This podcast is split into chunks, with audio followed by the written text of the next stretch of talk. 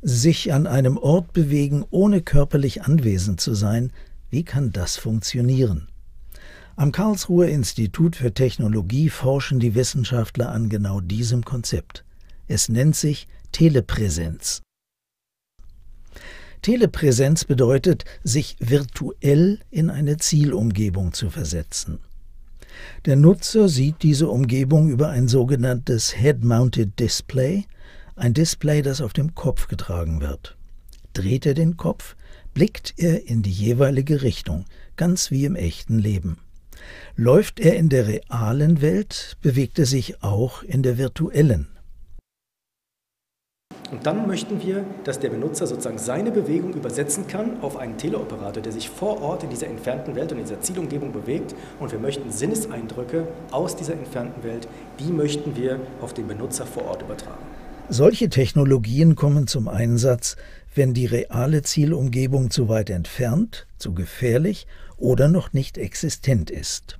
Wir verwenden das beispielsweise für so Evakuierungsszenarien. Sie können für Schiffe oder Flugzeuge, die es noch gar nicht gibt, die noch im Aufbau befindlich sind, können Sie beispielsweise schon ein Evakuierungstraining durchführen mithilfe dieser Schnittstellen.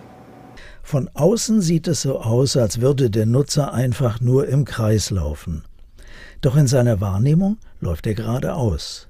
Der Sinn dahinter, um in der virtuellen Welt weitere Strecken zurücklegen zu können, muss die Bewegung in der realen Welt angepasst werden. Dafür haben wir ein Verfahren entwickelt, das nennt sich Bewegungskompression. Und diese Bewegungskompression, die Entwicklung davon, das war eben eine der Herausforderungen.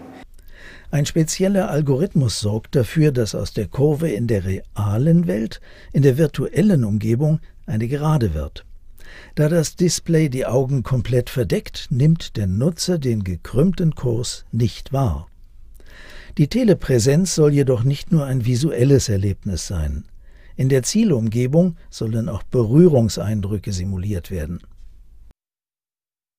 Dann war eine der Herausforderungen die Entwicklung dieser haptischen Schnittstelle, dass wir sozusagen überall in der Benutzerumgebung, der Benutzer bewegt sich ja frei umher, dann auch wirklich die haptische Information, die Kraftinformation aus der entfernten Umgebung auch wirklich an die Hand des Benutzers übermitteln können.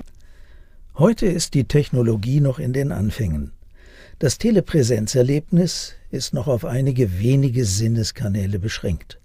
Mit fortschreitender Technik wird jedoch auch die Telepräsenz immer komplexer werden. Und für die entfernte Zukunft könnte ich mir vorstellen, dass man sehr viel stärker ja, in die Umgebung eintauchen kann, dass man also einen Ganzkörperanzug trägt, ja, mit dem man sozusagen spüren kann, ja, mit der Umgebung interagieren kann, noch viel stärker als es heutzutage ist. Wir können im Moment ja nur visuell, akustisch und über diese eine Hand mit diesem System interagieren. Ja, und das wird sich in Zukunft noch sehr viel mehr verstärken.